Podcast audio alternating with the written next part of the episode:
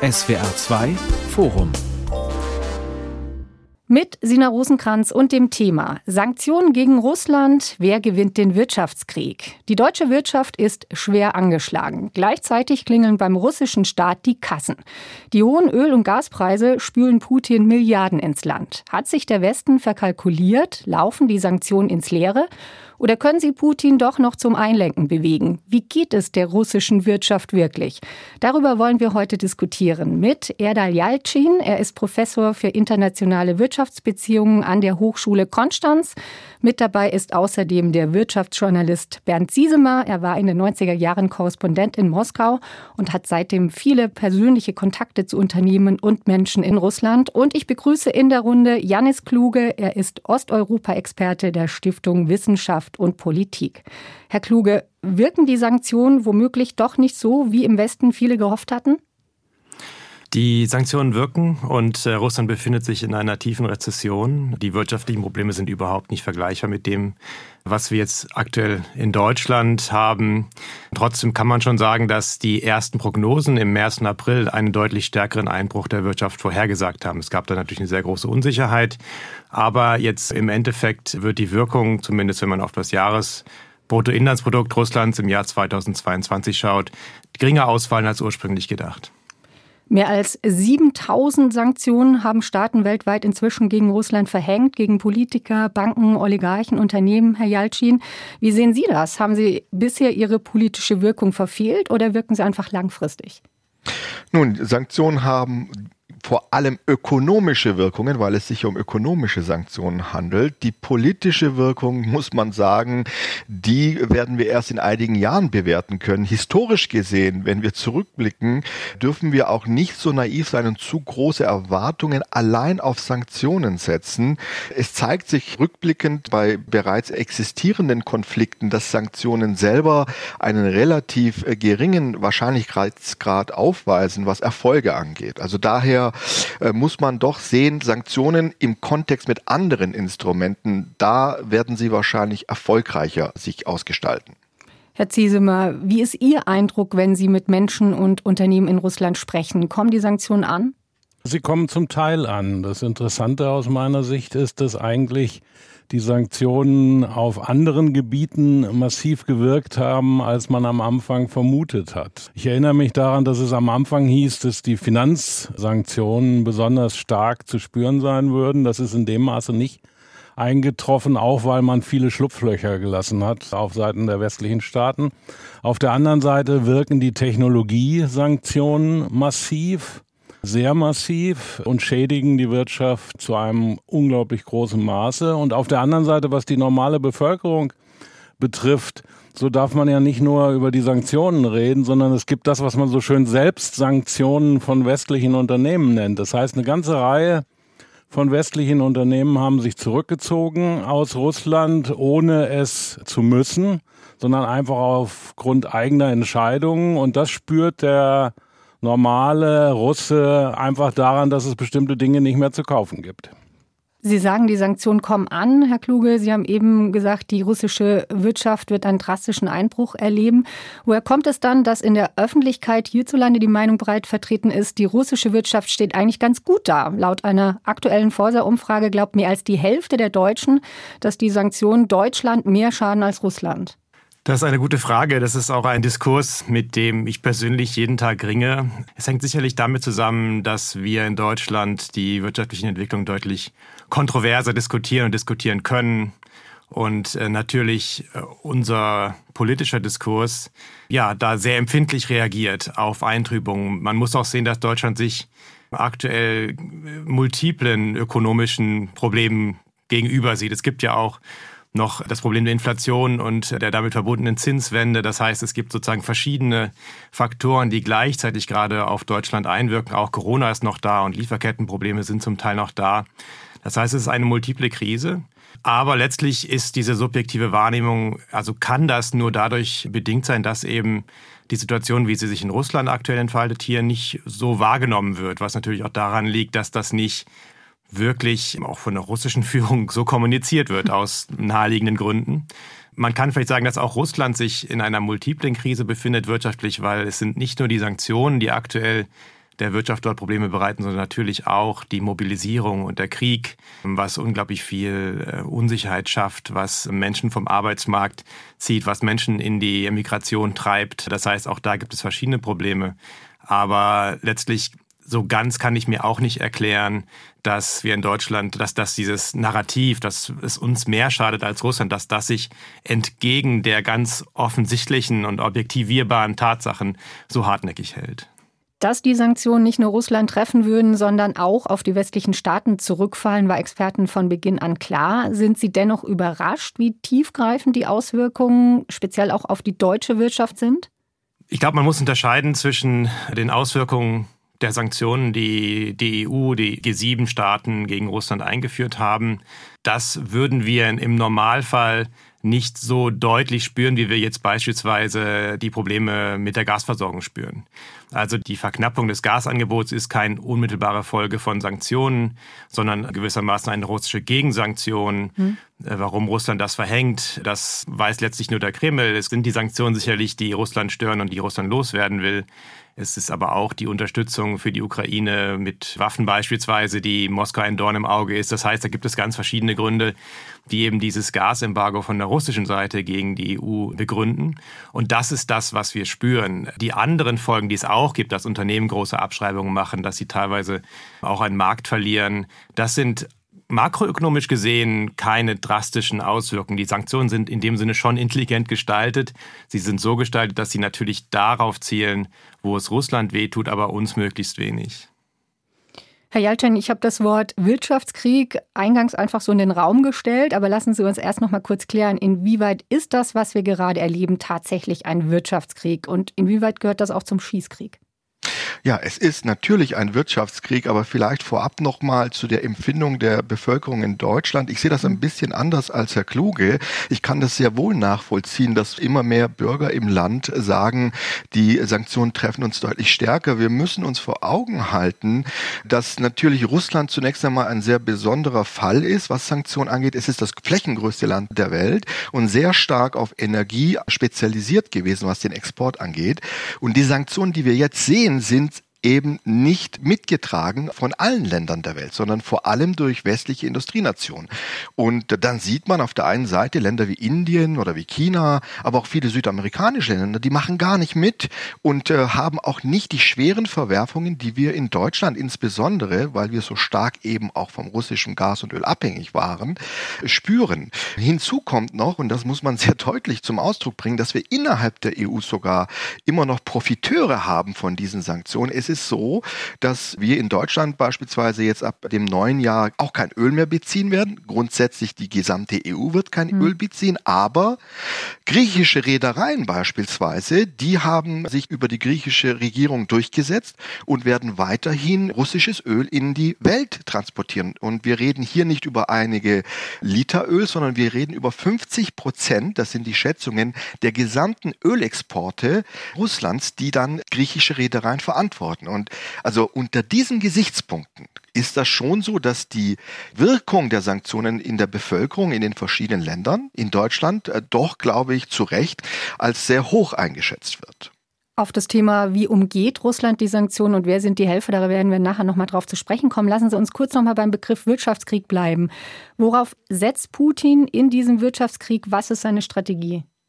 Ja, Wirtschaftskrieg ist es deshalb, weil wir sehen müssen, im 21. Jahrhundert haben wir eine enorme Vernetzung der Produktionsstrukturen. Das heißt, wir reden hier nicht nur darüber, dass jetzt der direkte Import zum Beispiel von Öl und Gas aus Russland wegfällt, sondern die äh, Isolationsversuche, Russland im Energiesektor vor allem zu treffen, haben unmittelbare Wirkungen auf weltweite Wertschöpfungsketten und Preise. Und das ist auch Russland bewusst und entsprechend agiert das Land strategisch, ja, und treibt Preise hoch, verhandelt mit einzelnen Ländern, vergünstigt eben Produkte zu verkaufen.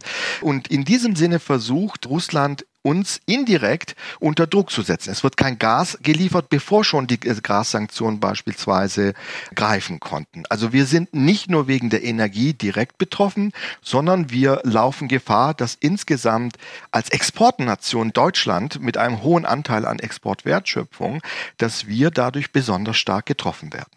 Viele Menschen, die hier in Deutschland horrende Energierechnung zu zahlen haben, trotz Gaspreisdeckel, die fragen sich zunehmend, wofür das alles, Herr Ziesemer. Lassen Sie uns noch mal genauer drauf schauen. Wie wirken die Sanktionen? Wie geht es der russischen Wirtschaft? Sie wirken sehr stark. Das haben ja auch eigentlich alle Experten so erwartet und das ist auch so eingetroffen. Ich glaube, das Problem der deutschen Diskussion ist, dass wir in der Regel nicht genau genug hinschauen.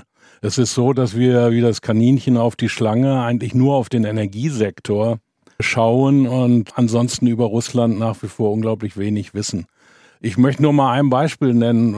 Welcher normale deutsche Mediennutzer weiß zum Beispiel, dass die gesamte russische Automobilindustrie zusammengebrochen ist? Das berührt uns natürlich nicht, aber es berührt die Russen.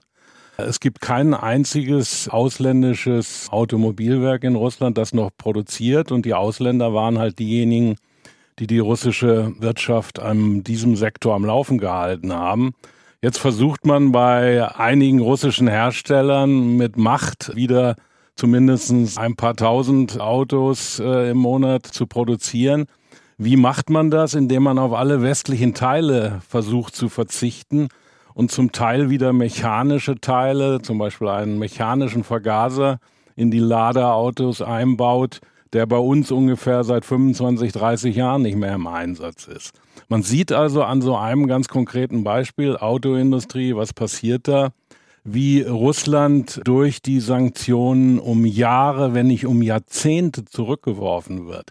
Das Problem ist natürlich, diejenigen, die am Anfang erwartet hatten, wir machen ein paar Wirtschaftssanktionen und dann bricht Russland zusammen. Die sind natürlich enttäuscht, aber da waren einfach die Erwartungen falsch. Russland ist ein Land mit 150 Millionen Einwohnern, mit einer großen Binnenwirtschaft und das bricht nicht so einfach zusammen, sondern es gibt eben einige Sektoren, wo es sich massiv zeigt und es gibt andere der Binnenwirtschaft, wo es sich nicht zeigt.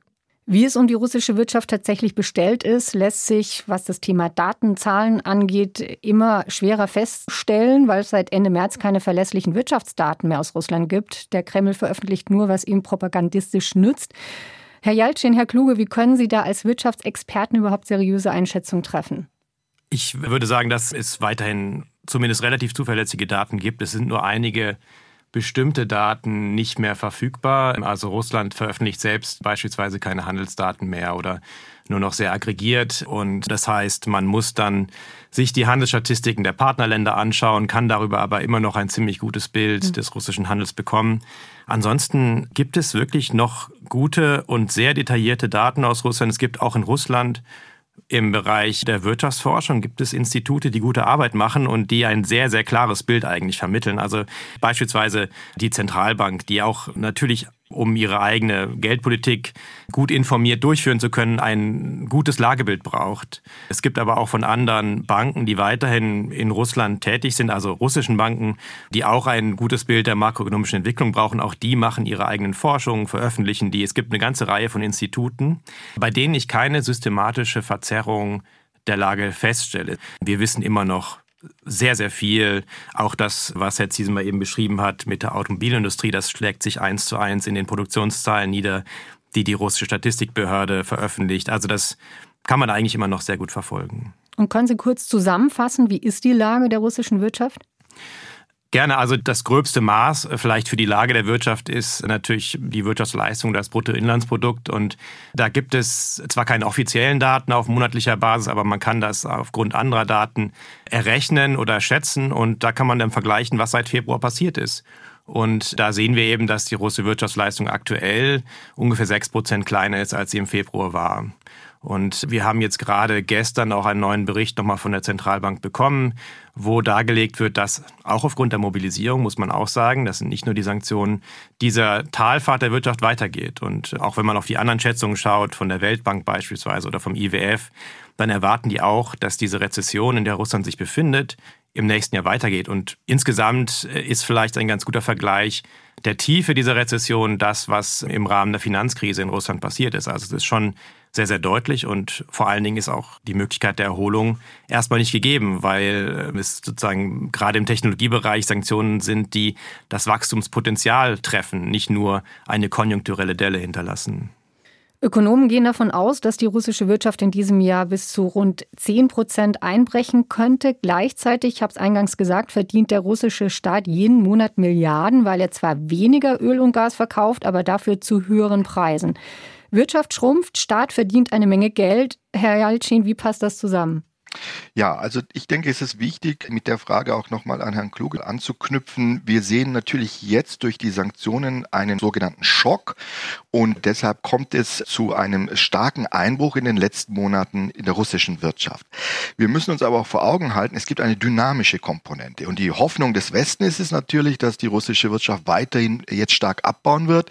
Auch das, was Herr Ziesemer sagt, dem stimme ich zu. Es fehlen immer mehr Komponenten, auf die Russland aus dem Ausland angewiesen ist. Wie passt das jetzt kurzfristig, dieses Bild, dass die russische Regierung so viel Einnahmen hat?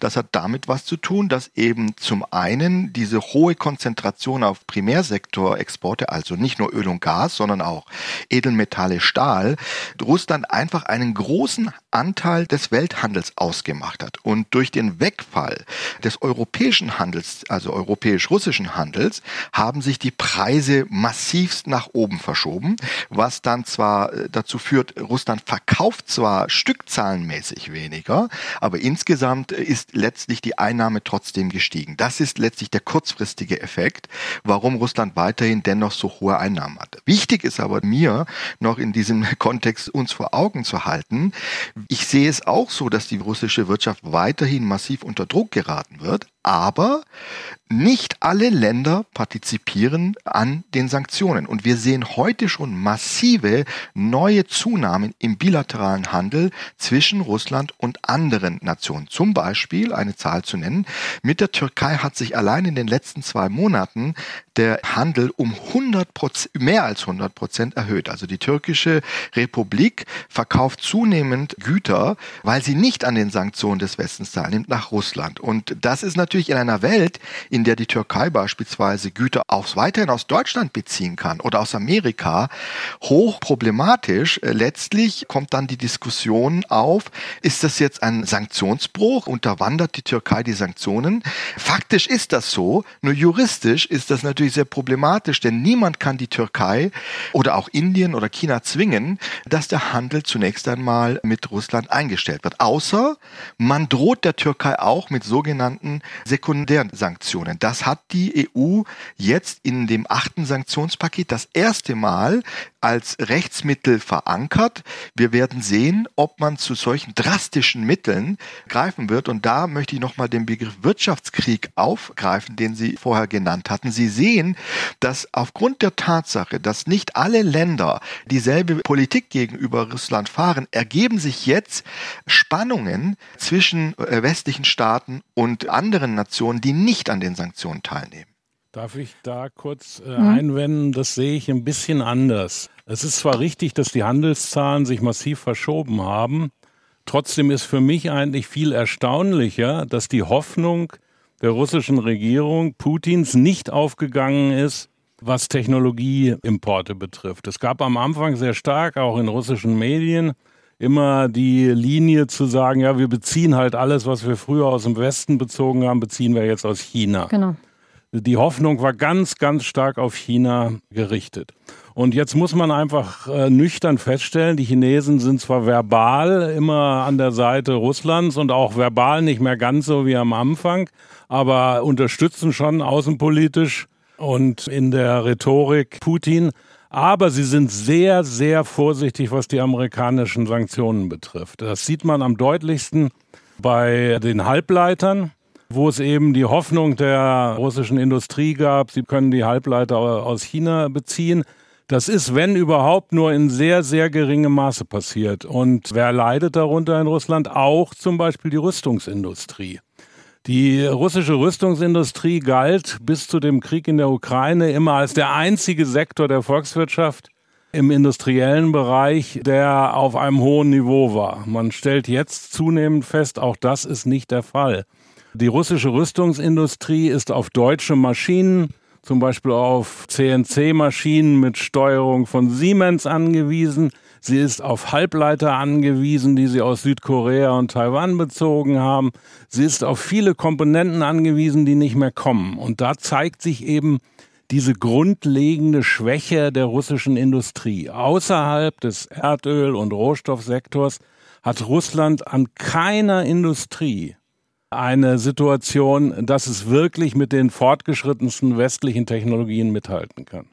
Ja, da möchte ich Ihnen gar nicht widersprechen, Herr Ziesemer. Es geht mir nur darum, dass wir wiederum nicht zu optimistische Erwartungshaltung aufbauen sollten. Russland hat sich es bequem gemacht, schon vor dem Krieg. Da stimme ich Ihnen zu 100 Prozent zu. Man hat sich nicht beteiligt an Innovation. Auch wichtige Komponenten werden auf dem Weltmarkt nicht ohne weiteres an Russland geliefert. Nichtsdestotrotz müssen wir sehen, dass in vielen Bereichen Länder bereit sind, das Vakuum an Handel, das existiert durch den Westen oder durch Amerika, gerne zu substituieren, weil sie eben insbesondere Länder wie die Türkei selber in einer Wirtschaftskrise sind. Und solange hier kein politischer Druck entsteht gegenüber diesen Ländern, gehe ich davon aus, dass der Handel dort eher florieren wird. Er wird den Handel von vorher nicht äh, substituieren, aber wir sehen eine Verschiebung hin zu anderen Nationen. Diese Verschiebung wird es auf jeden Fall geben. Ich glaube, es ist wichtig, im Blick zu behalten, wie groß die Handelspartner sind. Türkei ist für Russland auch im Außenhandel ein Zwerg. Also das heißt, wir haben wir vielleicht relativ gesehen einen sehr starken Zuwachs, aber wenn man sich die Gesamtzahlen anschaut, ist das nicht wirklich bedeutend. Man kann auch sagen, dass Russland aktuell von ungefähr der Hälfte der Weltwirtschaft sanktioniert wird. Das heißt, auch wenn wir die Koalition der Staaten ich glaube jetzt mit ungefähr 40 Staaten, die sich an Sanktionen beteiligen, nicht die Mehrheit der Welt. Es ist doch, was die Wirtschaftsleistung und vor allen Dingen was die technologische Entwicklung betrifft, Russland von dem Großteil relevanter Märkte und relevanter Technologien isoliert. Es gibt, ja, es gibt natürlich Alternativen, aber da muss man eben dann sehr drauf schauen, ob die wirklich das ersetzen können. Und also ich sehe nichts, was für Russland den europäischen Markt und die äh, Verstrickung mit der europäischen Wirtschaft auch amerikanische Technologie oder europäische Technologie längerfristig ersetzen kann. Das eine ist es natürlich, die aktuelle Wirtschaft auf dem Niveau weiterlaufen zu lassen und irgendwie die Produktion von dann vielleicht veralteten Autos fortzuführen. Aber das ist ja kein Fundament jetzt für die russische Wirtschaft mittel- und langfristig. Und da ist, glaube ich, die Isolation schon relativ stark. Aber lassen Sie uns speziell nochmal auf den Energiemarkt schauen. Man hat ja im Moment den Eindruck, es findet einfach eine riesengroße Neustrukturierung des Weltenergiemarktes statt. Russland verkauft sein Gas und Öl eben in andere Länder wie China oder Indien und zum Teil kaufen wir das Öl dann wieder von dort zurück. Hat der Westen das unterschätzt? Ich glaube, der Westen war sich schon klar über die Kosten der verschiedenen Maßnahmen. Deshalb hat man ja auch das Gas nicht sanktioniert. Das war der Versuch eben an der Stelle, die Kosten für Europa selbst geringer zu halten. Und Russland hat das erkannt, vielleicht auch mit der Perspektive darauf, dass mittelfristig auch die EU schon aussteigen wollte aus dem russischen Gas und gesagt, wir machen das jetzt nach unserem Zeitplan und so, dass es euch am meisten wehtut. Und deshalb hat Russland das getan. Beim Ölmarkt ist es so, dass Russland, also es einen graduellen Rückgang gab der EU-Importe in den letzten Monaten schon und Russland es geschafft hat, diesen graduellen Rückgang auszugleichen durch zusätzliche Exporte nach Indien, teilweise China und andere Staaten. Aber auch da ist es so, dass es mit jedem zusätzlichen Fass oder Barrel, das die EU nicht mehr importiert, schwieriger werden wird, für Russland alternative Abnehmer zu finden. Also für vielleicht ein Zehntel der Produktion kann man das machen, aber für ein Drittel der Produktion wird das eben deutlich schwieriger, sodass auch durch die Ölsanktionen letztlich Russlands Produktion und Export definitiv leiden wird. Da machen sich auch viele Sorgen aktuell auch im Westen, dass diese Sanktionen vielleicht zu gut wirken, weil Russland eben so ein dominanter Akteur auf dem Ölmarkt ist, dass man ihn nicht so schnell und kurzfristig davon verdrängen kann, ohne dass es massive Auswirkungen auf die Preise hat. Alle starren da aktuell auf den 5. Dezember. Das ist der Tag, an dem eben das EU-Ölembargo in Kraft tritt, das bisher eben verbunden war mit auch dem Verbot russische Öllieferungen äh, beispielsweise zu versichern. Das heißt, es ging auch darum, den Transport russischen Öls in andere Staaten zu verhindern. Das will man jetzt mit einem Preisdeckel gewissermaßen ein Schlupfloch installieren, weil so ehrlich müssen wir schon sein. Wir wollen aktuell gar nicht, dass mehr als vielleicht ein Zehntel der russischen Produktion nicht mehr exportiert werden kann, weil es einfach sonst auf dem Weltmarkt zu schmerzhaft fehlen würde. Herr Jalcin, Sie haben vorhin die griechischen Reedereien angesprochen. Die befördern tatsächlich trotz der europäischen Sanktionen fleißig russisches Öl. Warum lässt die EU das durchgehen? Ja, da kann man eine ganz klare Antwort geben. Das hat mit der Konstruktion der Europäischen Union zu tun. Faktum ist, dass letztlich die logistischen Infrastrukturen hätten auch berücksichtigt werden sollen im sechsten Sanktionspaket. Die Kommission hatte auch die Reedereien explizit mit aufgenommen gehabt. Aber dann hat nach meinen Informationen die griechische Vertretung mit einem Veto gedroht, dass sie das Sanktionspaket nicht mittragen wird und somit letztlich diesen Passus, dass Reedereien für den Weltmarkt den Transport weiterführen dürfen, positiv aufnehmen lassen. Aber ein Punkt noch zum Herrn Kluge würde ich gerne sagen. Wir haben uns, glaube ich, verschätzt, was die Effekte der Energie angeht. Es hat sich nämlich im Vergleich zu den früheren Krisen etwas geändert in der Welt. Ja, wenn man früher ein wichtiges Land äh, wie den Irak, äh, das beispielsweise Öl exportiert hat, sanktioniert hat, dann hat der Westen, insbesondere Amerika, es geschafft, die OPEC dazu zu bringen, also die Organisation mit den wichtigsten Ölexporteuren der Welt, die Ölproduktion entsprechend hochzufahren. Heute sehen wir dieses Einlenken der wichtigen OPEC-Staaten oder Ölexporteure in der Welt nicht. Das heißt, wir haben hier auch eine stärkere eigeninteresseorientierte Politik in verschiedenen Ländern, die uns massiv unter Druck setzt, weil wir eben Preisschwankungen in einem ungesehenen Ausmaß sehen in einer kurzen Frist. Dem würde mhm. ich zustimmen. Ich, vielleicht noch eine kurze Ergänzung. Also, wenn wir auf den Ölpreis schauen, muss man auch sagen, der ist heute niedriger, als er vor dem Krieg war. Also das sieht man jetzt nicht an den Zapfsäulen, weil der Euro parallel deutlich geschwächt wurde zum Dollar. Aber wenn wir den Ölpreis, den Weltmarkt-Ölpreis anschauen, dann war der im Februar, Mitte Februar bei ungefähr 95 US-Dollar, liegt jetzt bei ungefähr 90 US-Dollar. Das heißt, hier sind keine massiven Auswirkungen erkennbar. Also das muss man auch immer dann differenzieren, was genau, welche Effekte meinen wir eigentlich, wenn wir über Verwerfungen sprechen. Das ist beim Gas ganz deutlich und als Folge auch beim Strom. Aber beim Öl ist eigentlich die Situation nicht anders als vor dem Krieg aktuell. Ja, das wird sich eben nur zeigen, wie Sie gesagt haben, ab dem 5. Dezember und insbesondere dann ab Februar, wenn dann deutlich weniger Direktöl abgenommen wird, dann erst werden wir sehen, wie der Preis reagieren wird. Und als Beispiel, als Joe Biden, der amerikanische Präsident in Saudi-Arabien war, hat man eben nicht diese klaren Signale bekommen für den Markt, dass das, wenn es soweit ist, Saudi-Arabien als ein großer Ölproduzent hier die Lücken schließen könnte. Also was wir aus der Vergangenheit Vergangenheit kennen, bei wichtigen Sanktionen, Konflikten, dass Länder kooperativ sind, das sehen wir heute leider nicht mehr in dem Maße wie früher. Sie hören das SWR2-Forum zum Thema Sanktionen gegen Russland. Wer gewinnt den Wirtschaftskrieg? Mit dem Osteuropa-Experten Janis Kluge, mit dem Wirtschaftswissenschaftler Erdal Jalcin und mit dem Journalisten und Russlandkenner Bernd Ziesemer.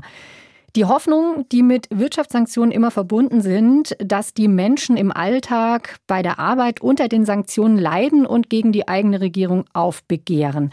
Die Frage ist nur, wie hoch ist der Leidensdruck und wie groß ist die Resilienz in der Bevölkerung? Bei Russland hat man immer den Eindruck, die Reichen müssen sich sowieso keine ernsthaften Sorgen machen und die armen Menschen in Russland sind Kummer gewohnt. Herr Ziesemer, eine große Mittelschicht, die von Sanktionen vermutlich tatsächlich am stärksten betroffen wäre, ist in Russland ja, glaube ich, fast gar nicht vorhanden. Also inwiefern ähm, führt das tatsächlich dazu, dass es da vielleicht ein Aufbegehren gibt, was so die Hoffnung des Westens wäre? Also ich glaube nicht, dass man durch Sanktionen ein Aufbegehren erreichen kann. Dafür gibt es keine Anzeichen. Sie sehen ja, dass auch durch die Dauerberieselung der russischen Medien inzwischen eine derartig chauvinistische, man muss schon sagen, faschistische Stimmung im Volk geschaffen worden ist, dass selbst die äh, vielen toten russischen Soldaten kein Aufbegehren bisher auslösen. Das kann sich ändern, je mehr Zinksärge aus der Ukraine äh, zurückkommen, aber durch Sanktionen Allein kann man da eigentlich wenig äh, erreichen. Und die Bevölkerung ist in der Tat, muss man sehr genau hinschauen. Die ganz Reichen, die kaufen sich jetzt ihren äh, Mercedes halt in Dubai und lassen ihn einzeln verschiffen.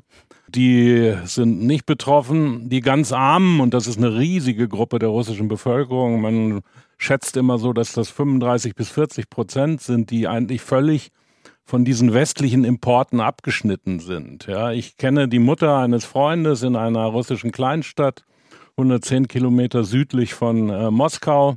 Die wohnt auf ihrer winterfest gemachten Datscha. Die hat mir am Telefon erzählt, sie sei noch nie bei McDonalds gewesen, in ihrem ganzen Leben nicht. Und deshalb könne sie die Schließung von McDonalds auch nicht treffen. Also Es gibt diese arme Schicht, es gibt aber auch eine städtische Mittelschicht in äh, großen Städten wie Moskau, Petersburg, Nizhny Novgorod und andere, die schon merken, dass einfach bestimmte Importe nicht mehr kommen und die sich jetzt auch nicht wie der Millionär es sich leisten können, das dann äh, persönlich aus Dubai oder irgendwo einfliegen zu lassen.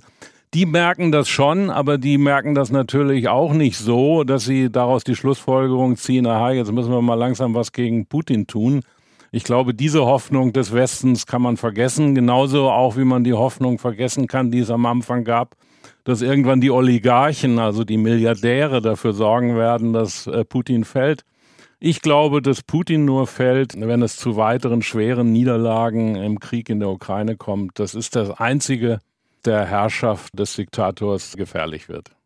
Ja, ich kann Herrn Ziesemer aus unseren Erfahrungen, wir haben ja als Wissenschaftler die Sanktionen in den letzten 70 Jahren uns weltweit angeschaut. Es gibt über 1400 Konflikte, in denen auch Sanktionen eingesetzt werden. Also wir müssen vorsichtig sein. Erfolge allein durch Sanktionen, so kann man sowieso nicht sehen. Es sind immer Pakete von Instrumenten, sei es militärische Unterstützung, internationale Allianzen. Aber wenn man all das berücksichtigt, innerhalb dieser 1400 Beispiele, Ziele historisch gesehen sind gerade mal zwischen 30 und 40 Prozent der Konflikte unter anderem unter Einbeziehung von Sanktionen als erfolgreich eingestuft worden. Man muss sich jetzt bei Russland noch vor Augen halten, wir reden über ein politisches System, das schon seit Jahrzehnten autokratisch zentralistisch ist. Wir müssen uns auch, auch das mal ausformulieren. Wie kann denn überhaupt ein Wandel stattfinden? Das heißt, die Menschen haben ja nicht demokratische Mittel, um hier einen Regimewechsel und somit einen Politikwechsel herbeizuführen. Und wenn man da wieder historische Beispiele Beispiele nimmt, ich nehme jetzt mal die extremen Beispiele, Nordkorea, Kuba, Iran, diese Länder sind systematisch in härtester Form über Jahrzehnte isoliert worden von der Weltwirtschaft. Die Menschen im Iran bekommen wir es hautnah immer wieder mit, wie dramatisch die Menschen dort leiden. Und es gibt sogar Demonstrationen. Die Menschen gehen auf die Straße, aber das äh, System hat die wichtigsten Elemente, Polizei, Sicherheitsdienste im Griff und schafft es sogar unter massivem Druck immer noch sich an der Macht zu halten und die Politik umzusetzen. Und ähnlich ist das, soweit ich das beurteilen kann, in Russland. Ich erwarte erwarte nicht, dass allein durch wirtschaftliche Verschlechterungen der Situation der durchschnittlichen Bürger, um, ja, wie Herr Zieser mal gesagt hat, das Spektrum der Menschen mit Einkommen ist ja sehr breit gefächert, aber der durchschnittliche Russe wird wegen der abnehmenden wirtschaftlichen Bedingungen, da erwarte ich zumindest nicht, dass deswegen dramatische Proteste und äh, Politikwechsel nur deswegen stattfindet. Aber wenn das alles so ist, äh, Herr Kluge, was genau ist dann eigentlich das Ziel des Westens mit den Wirtschaftssanktionen? Sanktionen haben immer viele Ziele. Das ist ein Faktor, der auch die Erfolgsmessung sehr schwierig macht. Die Sanktionen richten sich nicht nur auf das Ziel, in Russland vielleicht einen politischen Wandel hervorzurufen. Vielleicht kann man noch sagen, dass am Anfang natürlich Sanktionen auch abschreckend wirken sollten. Das haben sie nicht getan. Da war wahrscheinlich äh, einfach die Glaubwürdigkeit auch nicht groß genug oder eben das in Putins Kalkül eben nicht wichtig genug. Das heißt, es ist immer ein Spiel, was diesen aktuellen Konflikt betrifft. Es geht darum, es Russland möglichst schwer zu machen. Das hat der Ziesmer ja auch beschrieben, wie das in der Militärindustrie teilweise funktioniert. Es gibt auch natürlich zunehmende Probleme im Haushalt, auch wenn sie noch nicht kritisch sind. Es gibt also Zielkonflikte, die hervorgerufen werden, die es einfach erstmal schwieriger machen. Und natürlich muss man dann darauf hoffen, dass auch andere Konstellationen, Faktoren wie beispielsweise der Kriegsverlauf in der Ukraine dann ihren Beitrag dazu leisten, dass gemeinsam mit den Sanktionen dieser Krieg irgendwann endet. Jetzt erstmal ist es eben darauf gerichtet, natürlich diesen Krieg zu beenden oder zumindest Bedingungen herzustellen, unter denen das wahrscheinlicher wird. Aber nicht nur Russland ist das Ziel dieser Sanktionen, es ist ja auch China. Wir wollen China gegenüber verdeutlichen, dass eben so eine Aggression mit sehr, sehr großen wirtschaftlichen Kosten verbunden ist. Und ich glaube, das ist zumindest ein Stück weit gelungen. Wir haben uns selbst sicherlich überrascht. Wir haben auch Russland überrascht mit dem Maß an Einigkeit und Entschiedenheit bei der Sanktionierung. Da ist vieles an Maßnahmen dabei, das, womit erstmal keiner gerechnet hat. Und auch wenn uns das selber etwas kostet, ist es leider so, dass nur durch unsere eigenen Kosten wir auch das Signal in die Welt senden können, dass es uns wichtig ist. Wenn die Sanktionen für uns kostenlos sind, dann ist es auch kein wirklich glaubwürdiges Signal. Das heißt, da haben auch die Kosten für uns eine politische Funktion. Und vielleicht als zuletzt geht es auch darum, eine gewisse, es gibt auch eine normative Perspektive. Ich würde sagen, die meisten Wählerinnen und Wähler in Deutschland wollen nicht diesen Krieg finanzieren. Und deshalb muss die deutsche Regierung Bedingungen schaffen, unter denen die deutschen Wählerinnen und Wähler den Krieg nicht finanzieren. Und Sanktionen sind eben ein Mittel dazu. Das heißt, äh, das kann nicht jeder durch einen persönlichen Boykott des einen oder anderen Unternehmens schaffen. Das können eben nur Staaten. Und deshalb schützen uns die Sanktionen gewissermaßen auch dafür, eine Mitverantwortung zu tragen für diesen Krieg.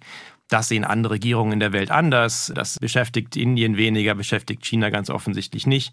Aber wenn es eben diese Nachfrage danach gibt in Deutschland, dass wir eben nicht mit Verantwortung tragen wollen, dann ist es auch alleine aus diesem normativen Grund schon wichtig, dass wir nicht diejenigen sind, die diesen Krieg finanzieren. Und da spielen Sanktionen eben eine wichtige Rolle. Gleichzeitig ist der wirtschaftliche Preis sehr hoch. Die europäische und vor allem die deutsche Wirtschaft steuert auf eine dramatische Krise zu oder steckt eigentlich schon mittendrin. Deshalb die Frage, wer wird am Ende den längeren Atem haben? Also ich denke, an Herrn Kluges Worte anknüpfend, wir haben eine Zeitenwende. Es gab die Idee nach dem Wegfall des eisernen Vorhangs, dass wir durch eine Liberalisierung der wirtschaftlichen Kanäle, Finanzmärkte, Handel, diese Autokraten, zentralistischen Staaten, Russland, China, aber auch viele andere Länder, durch den Handel dazu bewegen, demokratische Strukturen zu bilden und somit letztlich eine Integration herbeizuführen. Und wir mussten bitter erfahren, Verfahren. Russland ist jetzt ein Extremfall, aber dass diese Idee, dass rein durch Handel politischen Wandel herbeizuführen in vielen Ländern nicht funktioniert hat. Das ist ein wesentlicher Grund, dass wir jetzt einen harten Kurswechsel haben von 100 äh, Prozent Liberalisierungspolitik, ja, mit diesen geopolitischen Problemen zu äh, Isolationspolitik. Und es geht hier um eine Feinjustierung. Ich denke auch nicht, dass die Sanktionen Länder wie China und Russland jetzt uns äh, näher bringen werden. Das haben wir ja auch davor ja gelernt. Isolation ist auch keine Lösung. Äh, die große Herausforderung wird sein, und das knüpfe ich an Ihre Frage, es werden massive Kosten entstehen. Sowohl für Länder wie uns in Deutschland, die wir Profiteure waren von einer liberalisierten Welt, aber auch für ein Land wie China, China, das jetzt plötzlich nicht mehr in strategischen Industrien, wie zum Beispiel der Chipindustrie, das hat der Ziesemer sehr schön dargelegt, isoliert wird. Und es werden Konflikte entstehen. Und die interessante Frage ist, mit zunehmenden ökonomischen Kosten in allen Ländern, wie man wieder sich an einen Tisch begeben kann, um konstruktiv Lösungen zu finden. Vielleicht darf ich auch noch kurz auf die Frage, wer mhm. länger durchhält, ähm, antworten. Ich glaube, es ist ganz wichtig zu unterstreichen, dass es wie in Deutschland oder in der EU und in Russland mit qualitativ sehr unterschiedlichen Krisen zu tun haben. In Deutschland geht es jetzt ja vor allen Dingen erstmal um die Gasversorgung. Ich glaube, das ist wirklich mhm. das drängendste Problem. Und das ist ein Problem, was in diesem Winter und im nächsten Winter ähm, uns beschäftigen wird. Und das, wenn es schlecht läuft, wenn das Wetter sehr kalt wird beispielsweise oder andere Dinge auf dem Weltmarkt für Flüssiggas passieren, auch dazu führen kann, dass unsere Wirtschaft schrumpft. Aber es ist ein isoliertes Problem. Und es ist ein zeitlich begrenztes Problem. Ein Problem, wo wir wissen, wie wir es lösen können und wo wir auch wissen, dass das Gas zwar nicht mehr so billig sein wird wie in den letzten Jahren, was ja ganz offensichtlich nicht nachhaltig war, weil es einen hohen politischen Preis hatte, aber wo das Gas wieder einen verträglichen Preis haben wird im Jahr 25, 26 und danach. Das heißt, es gibt einen vorübergehenden, sehr isolierten, wenn auch ernstzunehmenden Angebotsschock bei der Energie. Russland hat ein Problem, dass es einen anderen, auf sozusagen einen anderen technologischen Pfad, eine andere, einen grundsätzlichen Modus äh, des Wirtschaftens gezwungen wird. Das heißt, es kann nicht mehr innovativ, technologisch, fortschrittlich produzieren. Die russische Wirtschaft kann sich nicht aus diesem, sagen wir, eigenen Schopf wieder aus diesem Sumpf ziehen, sondern sie ist tatsächlich dauerhaft durch die Sanktionen geschädigt und wird sich auf sehr lange Zeit nicht davon erholen. Und das sind eben zwei komplett unterschiedliche Probleme. Und das ist, glaube ich, ganz wichtig, diesen und nächsten Winter im Hinterkopf zu behalten, wenn wir eben mit unseren Schwierigkeiten bei der Gasversorgung zu tun haben. Es ist alles nicht vergleichbar mit dem, was aktuell in der russischen Wirtschaft passiert. Herr Ziesemer, wo sehen Sie Russland in fünf bis zehn Jahren? Technologisch zurückgeworfen, in kompletter Isolation? Fragezeichen? Ja, ich glaube, dass das sehr düstere Zeiten sind, die äh, Russland erleben wird. Selbst wenn der Krieg irgendwann zu Ende ist, werden wir ja nicht vergessen, was passiert ist. Insbesondere die Osteuropäer vergessen nicht, was passiert ist. Die Ukrainer vergessen natürlich an allererster Stelle nicht, was passiert ist. Und Russland wird auf Jahrzehnte möglicherweise zurückgeworfen. Und man muss sich ja eins klar machen, wenn wir von Wirtschaftskrieg sprechen. Russland hat nicht den Hauch einer Chance, einen Wirtschaftskrieg mit dem Westen zu bestehen. Das einzige Hoffnung von Putin ist, den Westen zu spalten, einzelne Länder herauszubrechen. Dabei ist Deutschland ein ganz wichtiges Ziel für Putin und wir werden in diesem schwierigen Winter erleben, dass da noch einiges passieren wird an hybrider Kriegsführung, an möglicherweise Aktionen gegen unsere Infrastruktur. Das ist seine einzige Chance aus seiner Sicht, den Westen auseinanderzubrechen, weil gegen den über alle Probleme doch insgesamt geeinten Westen hat Putin nicht den Hauch einer Chance. Was mich sehr beschäftigt ist, wir haben es eingangs auch gesagt, die Mehrheit der Deutschen glaubt, die Sanktionen schaden uns mehr als Russland. Russland weicht einfach nach Indien und China aus. Sie sagen, haben das jetzt sehr eindrucksvoll auch erklärt, das stimmt gar nicht so. Russland ist wirtschaftlich viel stärker angeschlagen, als wir alle glauben. Das wäre doch wichtig, den Leuten hier auch zu erklären im Hinblick auf den kalten und teuren Winter. Warum kommuniziert die Bundesregierung da so wenig? Ja, das ist für mich auch das große Rätsel. Ich glaube, es hat einfach damit zu tun, dass unser Bundeskanzler Olaf Scholz, der das tun müsste, der aus meiner Sicht viel häufiger in diesen Fragen an die Öffentlichkeit gehen müsste, dass er selbst aber keinen klaren Kurs verfolgt, im Gegensatz zu Teilen seiner Regierung, die ja durchaus äh, vernünftige Arbeit machen, wenn man sich die Arbeit der Außenministerin anguckt, beispielsweise. Es ist einfach so, es fehlt an politischer Führung und der Verantwortliche dafür ist, ohne jetzt zu parteipolitisch zu werden, ist Olaf Scholz. Ja, wobei man fairerweise vielleicht sagen muss, wir Menschen neigen dazu natürlich zunächst einmal Dinge zu sehen, die vor unserer Haustüre passieren. Faktum ist, dass hier neben den direkten Effekten aus der Sanktionspolitik insgesamt ja wir eine inflationäre Situation in der Welt haben. Lebensmittel werden teurer. Da spielt übrigens Russland auch eine wichtige Rolle. Das heißt, natürlich spielen die Medien eine Rolle, die Kommunikation der Regierung, aber die Menschen spüren merklich, dass es ihnen deutlich schlechter geht. Die Belastungen werden größer und hinzu kommen faktisch schlechte Aussichten auch für die deutsche Wirtschaft. Und wenn man das wieder zum Anfang unseres Gesprächs führt, die Bilder und die Daten aus Russland, da erreicht uns nicht mehr viel. Da ist die Referenzgröße für den Bürger natürlich stärker Deutschland. Also insofern ja, die Regierung könnte einen besseren Job machen, aber wir dürfen auch jetzt nicht anfangen, die Probleme, die die Menschen erfahren, klein zu reden. Es sind enorme Kosten, die hier im Alltag auf die Menschen zukommen. Die Aufgabe von ja, Wissenschaftlerinnen und Wissenschaftlern ist an der Stelle differenzieren, differenzieren, differenzieren. Auch wenn dieser Eindruck entstehen kann, müssen wir immer wieder darauf hinweisen, was hat überhaupt mit Sanktionen zu tun, was hat überhaupt mit Russland zu tun, was hat mit Corona zu tun, welche Effekte spüren wir gerade, was ist das? Und wir haben oft das Problem, dass wir eine zeitliche Gleichzeitigkeit haben und dass das dann in eine Kausalität verwandelt wird, wenn es auch politisch passt. Und da bin ich eher der Ansicht, dass unser Job ist aufzuklären und eben beispielsweise darüber aufzuklären, dass der Ölpreis heute nicht höher ist als vor dem Krieg oder dass der Gaspreis nicht aufgrund unserer Sanktionen so hoch gegangen ist oder dass die wirtschaftliche Leistung aufgrund der Zinswende, die in den USA passiert, leidet. Also diese Komplexität ein Stück weit zu erklären, um nicht zuzulassen, dass das Ganze in so ein diffuses Gefühl von wir zahlen die Zeche und das bringt alles nichts hinüberläuft. Ich glaube, das ist der Auftrag, wo wir unseren Beitrag leisten können. Und dann muss natürlich, wie Herr Ziesemer gesagt hat, auch die Politik ihren Beitrag leisten, weil es wirklich eine große kommunikative Aufgabe ist, ähm, Sanktionspolitik, aber auch die wirtschaftliche Entwicklung in den nächsten Monaten äh, zu kommunizieren. Und ich hoffe, wir haben heute zumindest ein bisschen dazu beigetragen. Das war das SWR2 Forum mit dem Thema Sanktionen gegen Russland. Wer gewinnt den Wirtschaftskrieg? Mit dem Osteuropa-Experten Janis Kluge von der Stiftung Wissenschaft und Politik in Berlin, mit dem Wirtschaftswissenschaftler Erdal Jalcin von der Hochschule Konstanz und mit dem Wirtschaftsjournalisten und Russlandkenner Bernd Zieseme aus Hamburg. Vielen Dank an die Gäste. Danke fürs Zuhören. Mein Name ist Sina Rosenkranz.